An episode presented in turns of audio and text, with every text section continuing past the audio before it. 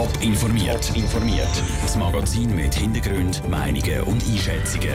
Jetzt auf Radio Top.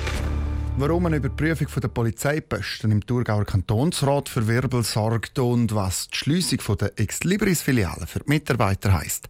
Das sind zwei von den Themen im Top informiert. Im Studio ist der Peter Hanselmann.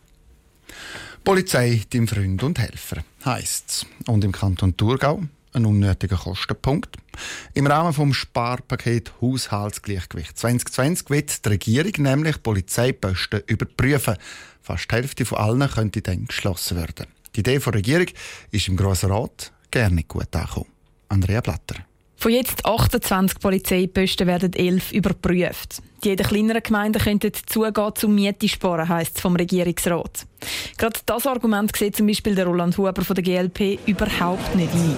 Wenn wir die Polizeiposten auflösen und in Ballungszentren hineinnehmen, müssen wir neue Mietflächen haben. Die sind garantiert teurer als das, was wir jetzt haben. Und darum ist das keine Sparübung, sondern es wird mehr Kosten verursachen.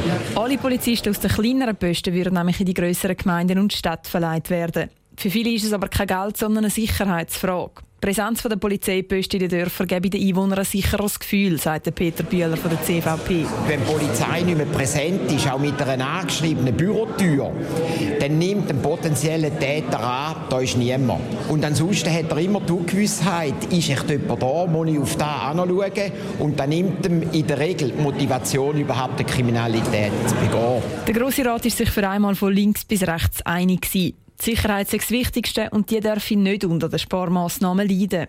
Für eine Überprüfung hat sie zwar Verständnis, sagt Cornelia Zekinel von der FDP. Für Schliessungen aber nur dann, wenn das wirklich deutliche Vorteile bräche. Da will ich schwarz auf weiß sehen, was denn da am Ende ausmacht. Wichtig ist, dass wir gute Polizei haben, die da ist für die Leute, die das Thema Sicherheit ernst nimmt und uns auch ein gutes Gefühl geben, weil Sicherheit ist jetzt wirklich auch und so im Zusammenleben. Die ganze Aufregung und Diskussion hätte zwar erwartet, für die es aber eigentlich noch zu früh, sagt die zuständige Regierungsrätin Cornelia Komposch. Bei der Überprüfung sollen jetzt zuerst einmal konkrete Fakten ausgeschafft werden. Was heißt das? Um welche Posten wird es gehen? Und was heißt das nachher in der Praxis? Um welche Zahlen bringen wir auf den Tisch? Und erst wenn wir das alles haben, werden wir können entscheiden, ob es zu Schliessungen kommt und wie viele Polizeiposten das allenfalls wird betreffen. Die Überprüfung soll bis Ende Jahr abgeschlossen sein. Dann entscheidet die Regierung, wie es mit den Polizeiposten soll weitergehen soll. Andrea Blatter aus dem Grossrat Thurgau. Mehrere Kantonsräte haben übrigens schon angekündigt, dass sie sich würden mit Vorstößen wehren wenn es dann wirklich so weit kommen dass Polizeiposten geschlossen würden. Aus 57 Mach 14. Der Bücher- und Musikhändler Ex Libris schließt drei Viertel von seinen Filialen. Für über 100 Mitarbeiter heißt das, sie verlieren ihren Job. Wie es soll weitergehen, im Beitrag von Michel Eckimann. In den 90er Jahren war klar, wer eine neue CD braucht, ist in die Stadt, im Musikladen und hat ins Regal gegriffen. Das ist im Jahr 2018 nicht mehr so. Es gibt unzählige Streamingdienste und Musik wird irgendwie mehr online konsumiert. Darum reagiert Migros-Tochter Ex Libris und tut 43 Filialen in der ganzen Schweiz zu. Es ist nicht mehr anders gegangen sagt Ex Libris Mediensprecherin Marchi Christine Schindler. Ex Libris ist ein Traditionsunternehmen, das sehr, sehr viele Leute kennen. Aber inzwischen halt so, dass es ein Online-Anbieter ist mit einem Filialnetz, wogegen wir früher ein Filialnetz hatten mit einem Online-Shop. Das ist die digitale Transformation, die jetzt da gegriffen hat. Und das hat Folgen für Ex Libris. Die Läden die rendieren nicht mehr und müssen zugetan werden. Darum verlieren über 100 Leute ihren Job. Heute Morgen sind die Mitarbeiter informiert worden.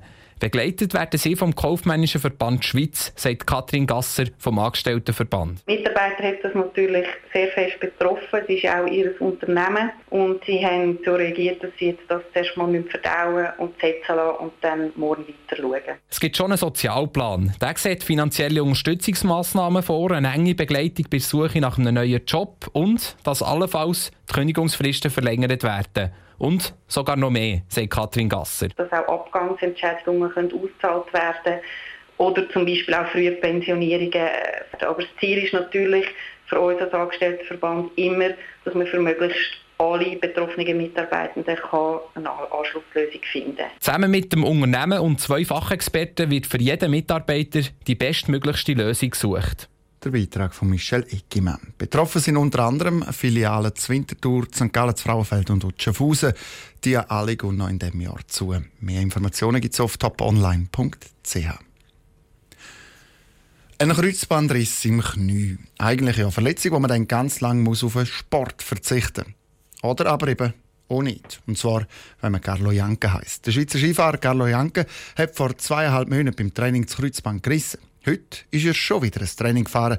Und zwar nicht auf irgendeiner Strecke, sondern die Lauberhornabfahrt Zwänge.